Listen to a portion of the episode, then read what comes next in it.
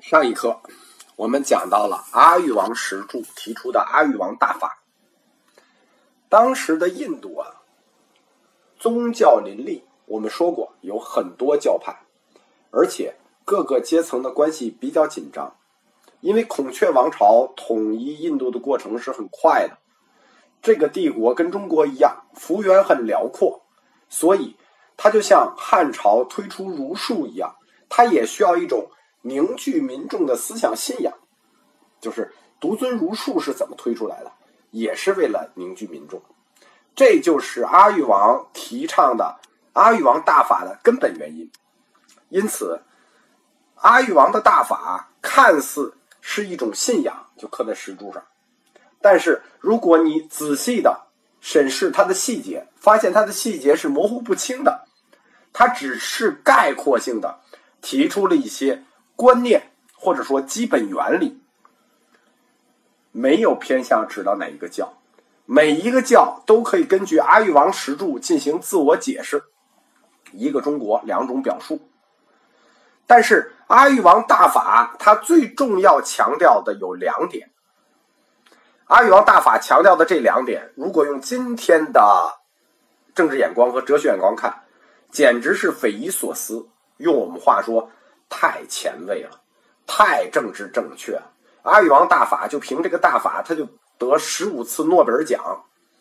这两个要点，一个叫做宽容，一个叫做非暴力。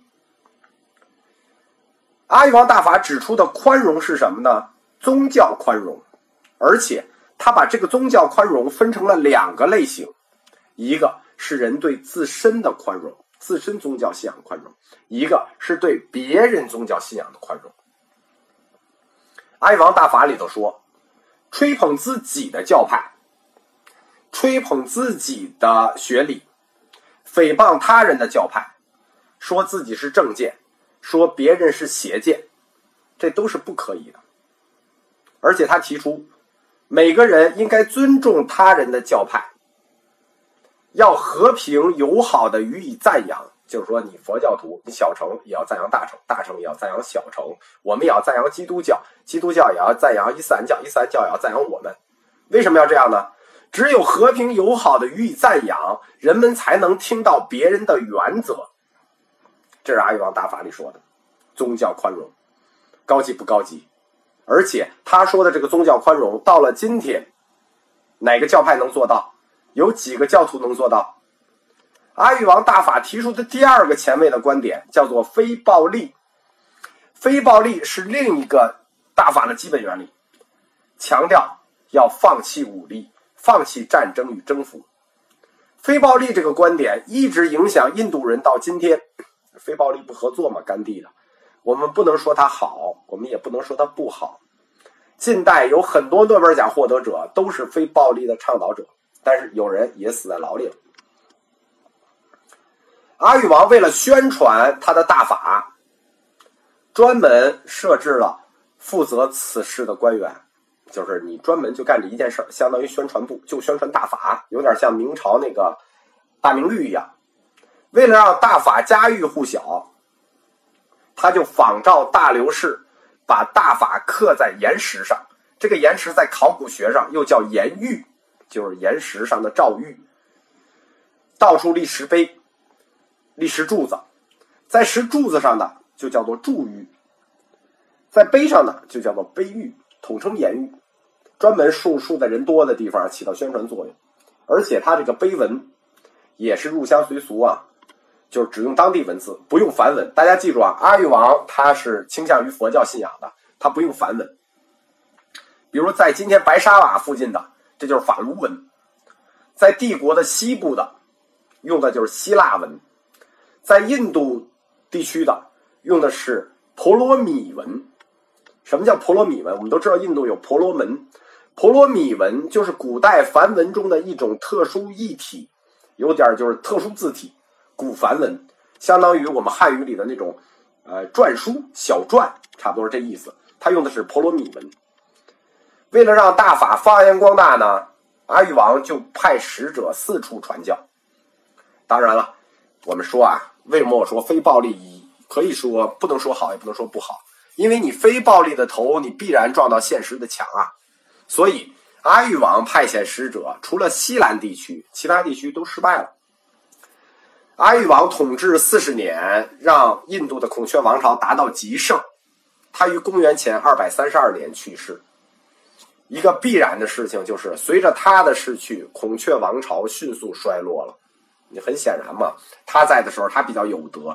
政治上，凡是强人离席，迅速衰落都是必然的。尤其是像他这种不靠征伐的，靠这种文教的文治的，所以孔雀王朝又勉强维持了五十年，就分崩离析了。但是在阿育王统治阶段，印度的种姓制度发生了一个巨大的变化。我们过去说种姓制度，就是我们前面课说过啊，三个阶段。我们说了两个阶段，第一个阶段叫二分格式阶段，就是只分白人和黑人；第二个阶段就是我们今天熟悉的叫四分格式阶段。这个四分格式阶段实际很老了。现在的不是四分格式阶段，现在是第三个第三个阶段。四分格式阶段就是分婆罗门、刹帝利、吠舍、首陀罗。这个阶段四分阶段是在公元前六百年，就是阿育王之前。但是从阿育王之后到公元前三百年，就公元前六百年到公元前三百年，社会巨变，尤其的巨变是在这个阿育王统治的这一百年。包括他衰落孔雀王朝这一百年，种姓制度出现了新的变化，差不多就是我们儒家文化出现的时候，就是公元前五百年嘛，孔子出现的时候，印度今天的种姓制度就是它的第三阶段就定型了，就是度过了二分阶段，度过了四分阶段，就来到它的第三阶段。第三阶段的主体架构还是四分阶段，但是它出现了新的内容。第一个内容就是出现了一个新的亚种姓，叫奢提。什么叫奢提呢？因为孔雀王朝非常的兴盛，城镇大量出现，它又积极的推动手工业、推动商业，这样就导致新的社会分工越来越多啊，越来越细呀。那四大种姓这种粗线条，我们说这是就业保障制度嘛？这种粗线条就没法符合社会的发展，各种职业都出来了，对吧？甚至什么做直播的啊，没有做直播的啊，就是就是各种职业都有了，所以就出现了亚种姓这个概念，叫奢提。所谓亚种姓呢，就是以四大种姓为基础，每个种姓包括若干个亚种姓，比如。吠舍种姓，吠舍种姓原来就是呃自耕农，就是农民，他就出现了若干个奢提，比如其中的一个奢提就是世袭做木匠，另一个奢提世袭纺织，另一个奢提世袭皮革，另一个奢提世袭烹饪，于是奢提概念就出现了，就叫雅种姓。孔雀王朝后期出现过一个著名的法典，就是我们一开始就说的《摩奴法典》。在《摩奴法典》里，就记录四大种姓下辖四十五个奢体，就是说他们的社会分工已经进入了四十五种。其实后面越来越多，越来越多，到今天就多的已经数不过来了啊。第二个，在种姓制度里出现的，叫做旃陀罗。我们原来说四个种姓最低的叫首陀罗，首陀罗还不够低呀，又出现了旃陀罗。旃陀罗是什么？贱民，不可接触者，你不能碰。他碰过的东西，你都不能碰。这个印度人也挺有意思，他们跟中国人不一样。就中国人说替圣人避讳，比如说你圣人叫什么？圣人叫孔子，你不能叫孔子，对吧？就要避讳。但是孔雀王朝它的创始人就叫旃陀罗基多，这个旃陀罗跟这个旃陀罗是一个意思，就是贱民。啊，管自己这个开国皇帝叫贱民，这名字叫贱民。一开始只是首陀罗中的一支叫贱民，就是非雅利安人中的一个族叫贱民，就是叫占陀罗。后来就扩大成贱民的总称，有点像中国古代说那个贱籍一样。比如说你是演员，这就是贱籍，叫戏子，这就是贱籍。呃，要饭的妓女，这都属于贱籍。中国古代也有专门管理这帮人的，就是我们今天看都是挺好的人，其实古代这都叫贱籍，就是这帮人叫贱民。呃，印度的贱民就叫旃陀罗。五河时期的时候，就是我们说雅利安人最早进入印度的时候，他主要碰到的是达萨人。那达萨人是首陀罗，但是呢，随后他进入印度之后，疆域越多，各种土著就多了，那就不光是达萨人了，什么达蒙人啊、梭梭人呐、啊达人呐、燕人呐都有。那为了保持种姓的严密，四大种姓之外。旃陀罗就称之为旃陀罗，就比首陀罗还低。他们处于社会最底层，主要就是土著居民和一些混合种姓所生的后代。就我说的杂种，就我们说的杂种，就是都是旃陀罗。雅利安人出现在种姓制度的第三个，就是我们说出现了一个雅种姓，就是社会分工出现了比首陀罗更次的这个贱民不可接触者。他们独立生活啊，他在村子外面独立生活。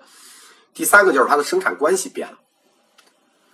雅利安人进入五河流域的时候，就是公元前一千五百年到公元前一千年这个时候，他们形成的社会单位是农村公社。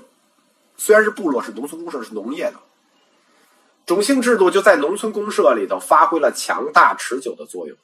在中国的农村公社里，发挥作用的是乡绅制。在印度发挥的是种姓制，这跟土地所有权有关。欧洲啊，它是以教皇为总机构的，但是印度它流行的这个吠陀信仰，它没有总领导机构，每个村自己领导自己，每个村都是首陀罗呃婆罗门领导，所以任何一个村子都是有婆罗门、刹帝利、吠舍、首陀罗一套完整种姓，加上一些奢提的雅种姓。往往一个村有十几个奢提，就是你这个村子其他生活的，然后村子外远处住着一伙那个旃陀罗，住着一伙不可接触的人。婆罗门呢，他专注于宗教祭祀；其他种姓呢，刹帝利就是行政管理、记账、商业；然后到了呃吠舍呢，就是手工业、商业、农牧业，呃各司其职吧。大家可能觉得，哎呀，婆罗门真爽。其实婆罗门也不爽，就是有机会我给大家展开印度教讲一下就明白了。这个种姓制度并不是说你是高种姓你就一定爽。比如说这婆罗门，他只能做祭司，他不能干别的。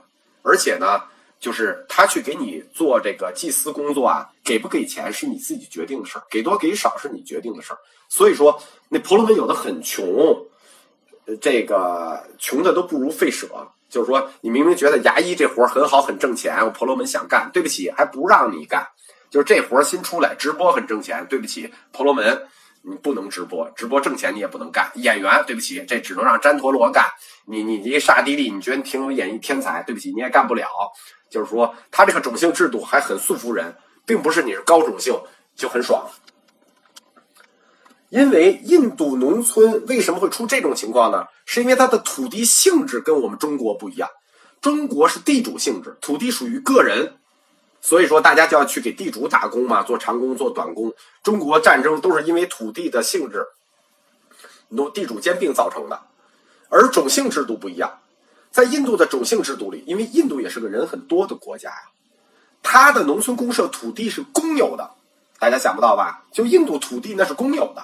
这一个村的土地不属于哪个地主，是公有地，因为有的人就负责种地啊，有的人负责做饭，有的人负责做衣服，这样就有点社会分工的意思啊。这个土地公有，这样种姓就提供了可靠和持久的劳动力。那对于国家而言，他收的是公有土地的田赋啊，对吧？这个就是会摊到每一个人头上，不是说就你种地的收。土地是共有的。你是哪个种姓就干什么，这样就跟中国的地主制度完全不一样。所以中国一起义就是农民起义。为什么印度没有农民起义？因为那个土地压根就不属于他们，对吧？所以印度就没有农民起义这个概念。